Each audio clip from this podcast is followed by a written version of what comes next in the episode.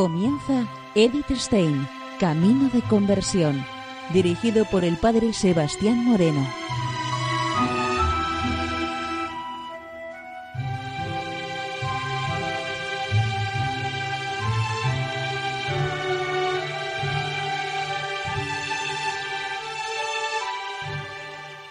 Muy buenos días, nos de Dios.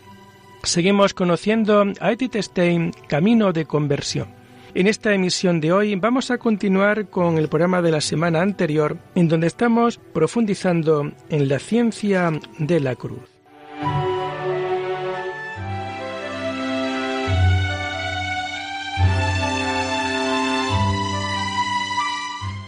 Nos dice Edith Stein lo siguiente. Incapacidad de todo lo creado como medio para la unión. Insuficiencia del conocimiento natural y sobrenatural. Se puede percibir aquí el pálpito del corazón de nuestro Santo Padre. Habla de la gran verdad que ha conocido. Anunciarla es su misión. Nuestra meta es la misión con Dios. Nuestro camino, Cristo crucificado, ser uno con Él llegando a ser crucificados. El único medio apropiado para ello es la fe. Pero esto ha de ser probado, demostrando que ninguna otra cosa real o imaginaria puede servirnos para ello. Todo medio tiene que corresponder a su fin. Solo puede ser medio para la unión con Dios el que junta con Él y tiene con Él próxima semejanza. Esto no se puede decir de ninguna cosa creada. De Dios a ellas ningún respeto hay ni semejanza esencial. Antes la distancia que hay entre su divino ser y el de ellas es infinita. Por eso es imposible que el entendimiento pueda dar en Dios por medio de las criaturas, ahora sean celestiales, ahora terrenas. Incluso los ángeles y santos están tan lejos de la esencia divina que no puede el entendimiento por su medio unirse perfectamente a Dios. Y esto mismo vale para todo lo que la imaginación pueda imaginar y el entendimiento recibir y entender en esta vida. El mundo natural lo conoce a través de formas y figuras que perciben los sentidos, y éstas no les sirven para adelantar en el camino que conduce a Dios y también lo que aquí en la tierra puede conocer el mundo sobrenatural, tampoco puede ayudarle a conocer de una manera precisa a Dios. El entendimiento no puede con sus propias fuerzas formarse un concepto adecuado de Dios, ni la memoria con su fantasía crear formas o imágenes que puedan representar a Dios la voluntad no puede saborear ningún placer o gusto parecido a aquel que es Dios mismo. Por eso, para llegar hasta Dios, ha de ir no entendiendo, que queriendo entender, y antes cegándose y poniéndose en tiniebla que abriendo los ojos. Por esto el Areopagita llama a la contemplación mística teología, esto es, sabiduría de Dios secreta y rayo de tiniebla.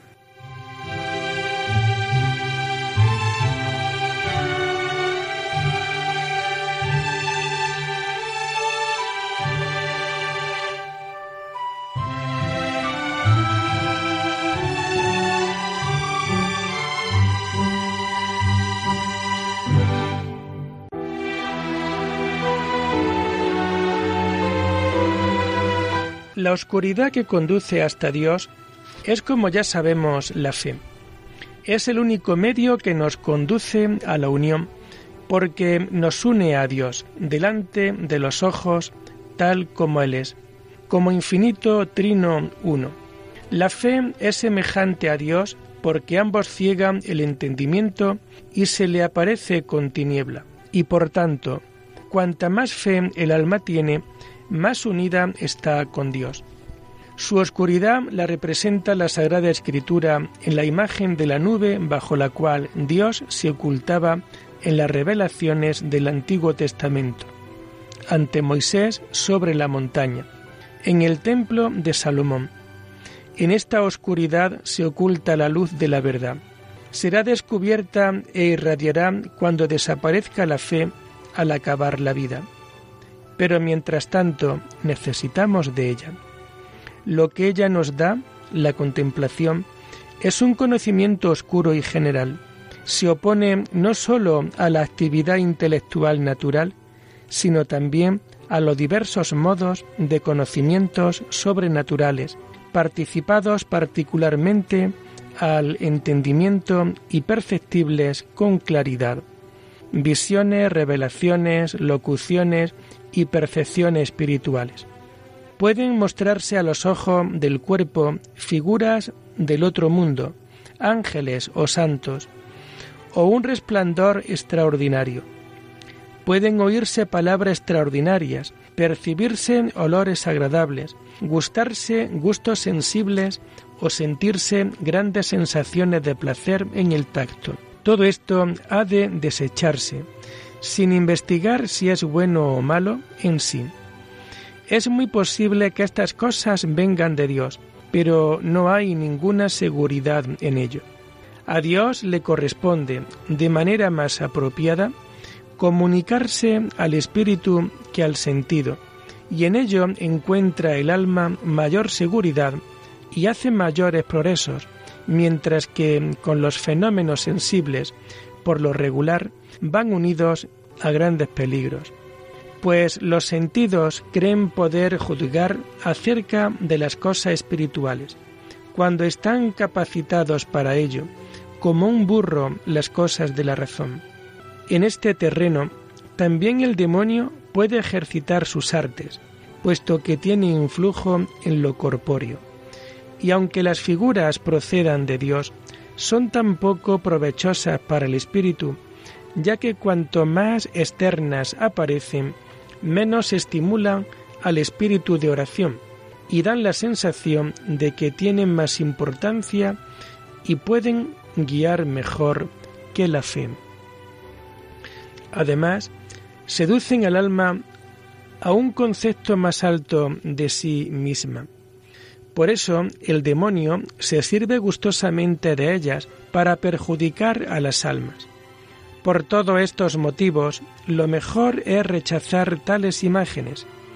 Si son de Dios, nada pierde el alma en ello, puesto que toda comunicación que procede de Dios, en ese mismo punto que parece o se sienta, hace su efecto en el espíritu, sin dar lugar que el alma tenga tiempo de deliberación en quererlo o no quererlo y contrariamente a lo que acontece con las visiones del demonio, que sólo pueden poner primero movimiento en la voluntad y no moverla a más si ella no quiere, las divinas penetran el alma y mueven la voluntad a amar y dejan su efecto, el cual no puede el alma resistir aunque quiera.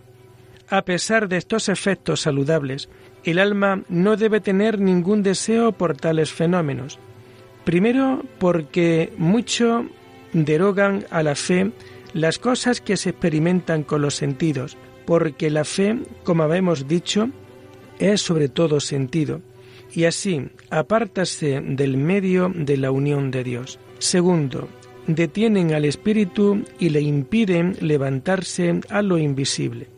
Tercero, no dejan llegar al alma al verdadero abandono y desnudez de espíritu. Cuarto, al quedarse pegada a lo sensible, se hace menos permeable al espíritu de piedad. Quinto, al procurar egoístamente las visiones, pierde la gracia que Dios quería concederle. Sexto, con ello da paso al demonio para engañarla con tales visiones. Porque si el alma rechaza y se muestra contraria a ellas, el demonio va cesando de que ve que no hace daño y Dios, por el contrario, va aumentando y aventajando las mercedes en aquella alma humilde y desapropiada, haciéndola sobre lo mucho, y como al siervo que fue fiel en lo poco, si todavía el alma fuere fiel y retirada, no parará el Señor hasta subirla de grado en grado hasta la divina unión y transformación.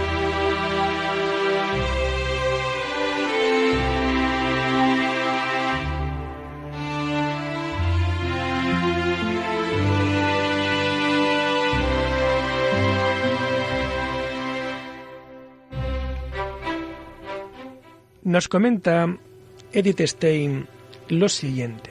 Al igual que en las percepciones de los sentidos exteriores, también hay que rechazar las imágenes de los sentidos interiores, imaginación y fantasía.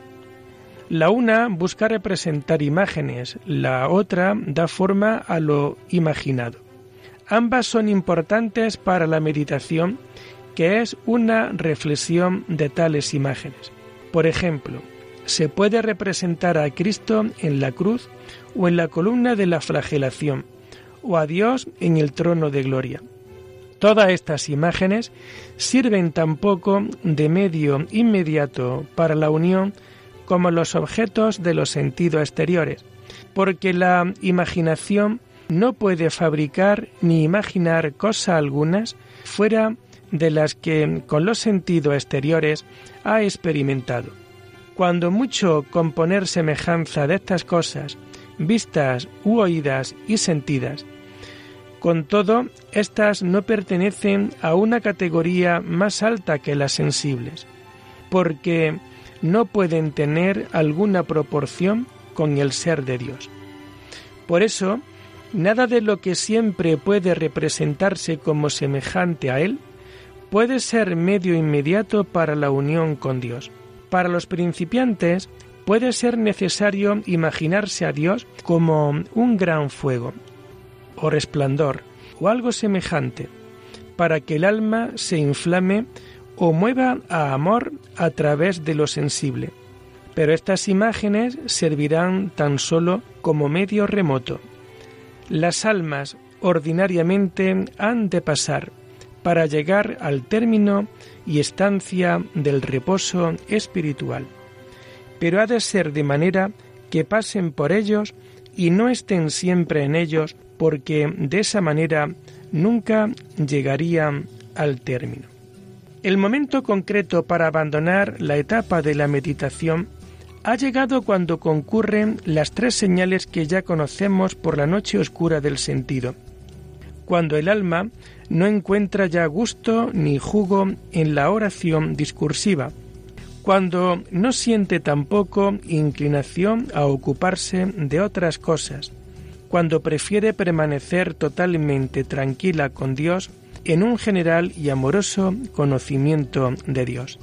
Este conocimiento amoroso ordinariamente es fruto de muchas meditaciones precedentes, ganado a través de penosas reflexiones sobre conocimientos particulares que por el largo ejercicio se han convertido en un estado permanente.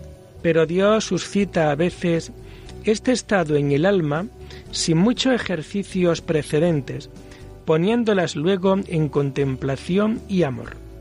Este conocimiento general amoroso no permite ya más distinciones, ni se detiene en particularidades, por lo cual, en poniéndose en oración, ya como quien tiene allegada el agua, bebe sin trabajo en suavidad, sin ser necesario sacarla por los arcaduces de las pasadas consideraciones y formas y figuras. De manera que, luego en poniéndose delante de Dios, se pone en acto de noticia confusa, amorosa, pacífica y sosegada, en que está el alma bebiendo sabiduría y amor y sabor. Toda la intranquilidad y tormento vienen de no entender este estado y del regreso a la reflexión ya infructuosa.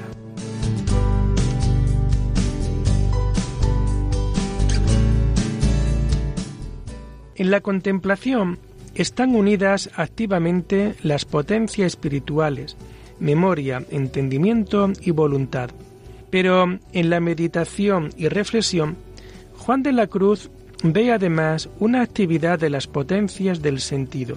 Cuanto más puro, simple y perfecto, espiritual e interior es el conocimiento genérico, y esto sucede cuando se derrama en un alma completamente pura, libre de todas las demás impresiones y conocimientos particulares, tanto más libre y delicada será, y tanto más pronto podrá sustraerse a la percepción. El alma se encuentra como en un profundo olvido y vive como fuera del tiempo. La oración le parece muy breve, aunque haya durado horas.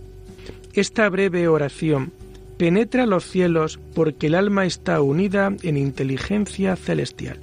Deja como efecto un cierto levantamiento de la mente al conocimiento celestial y al mismo tiempo enajenación y desasimiento de todas las cosas, formas y figuras. Igualmente, la mayoría de las veces queda afectada la voluntad, sumergida en deleite de amor sin que sepa cuál es el objeto particular de este amor. La actividad del alma en este estado consiste simplemente en percibir lo que le dan, como acaecen en las iluminaciones e ilustraciones o inspiraciones de Dios. Es una luz clara y serena la que se le infunde. Nada puede asemejarse por lo cual el acudir a objetos o consideraciones particulares impediría la luz limpia y sencilla general del espíritu, poniendo aquellas nubes en medio. Esta luz nunca falta en el alma, pero por las formas y velos de criatura con que el alma está velada y embarazada, no se le infunde.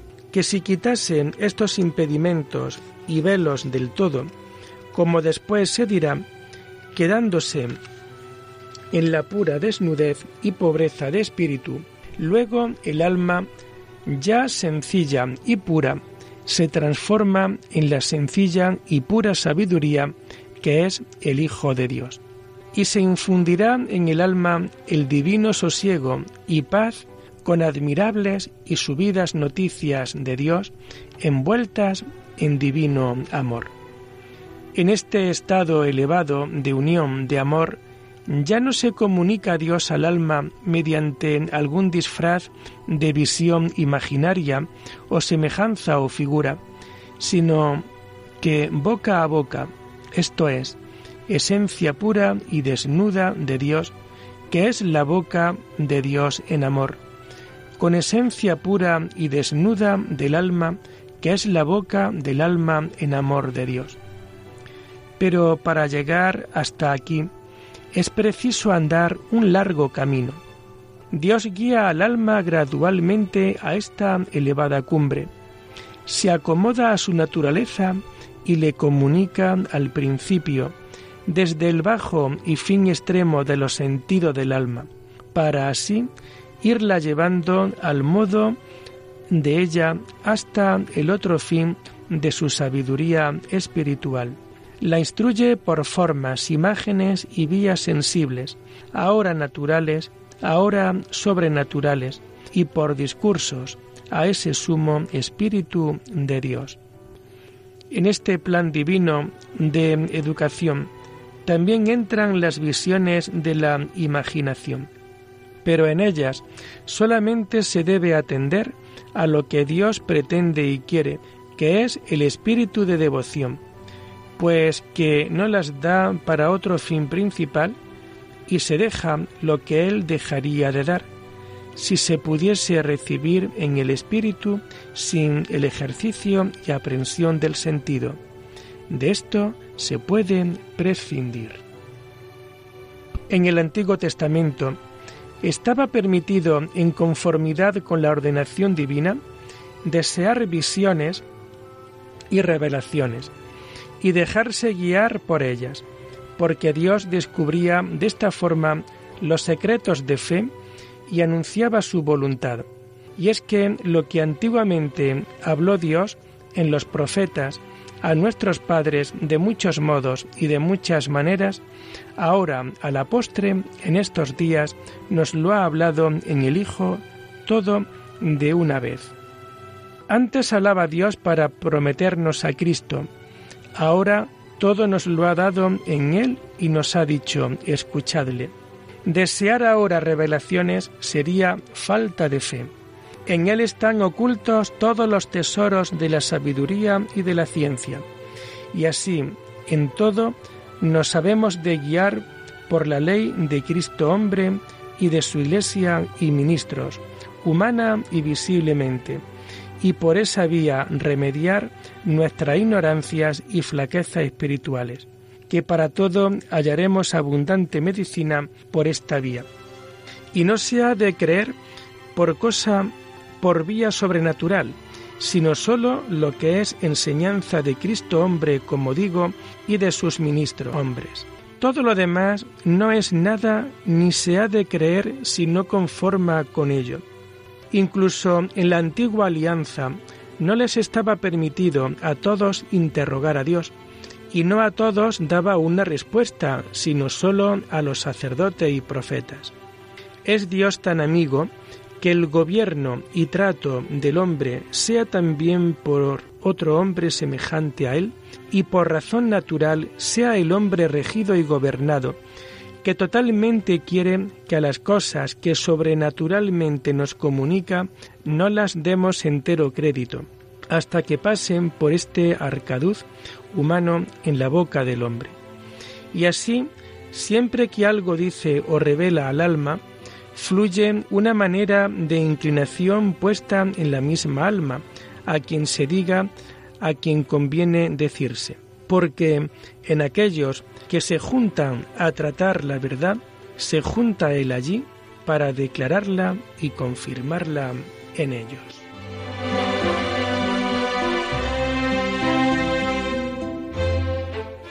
Y lo dejamos aquí por hoy invitándoles a seguir profundizando en la vida y en el mensaje de Edith Stein. Hasta la próxima semana. Muy buenos días en el Señor.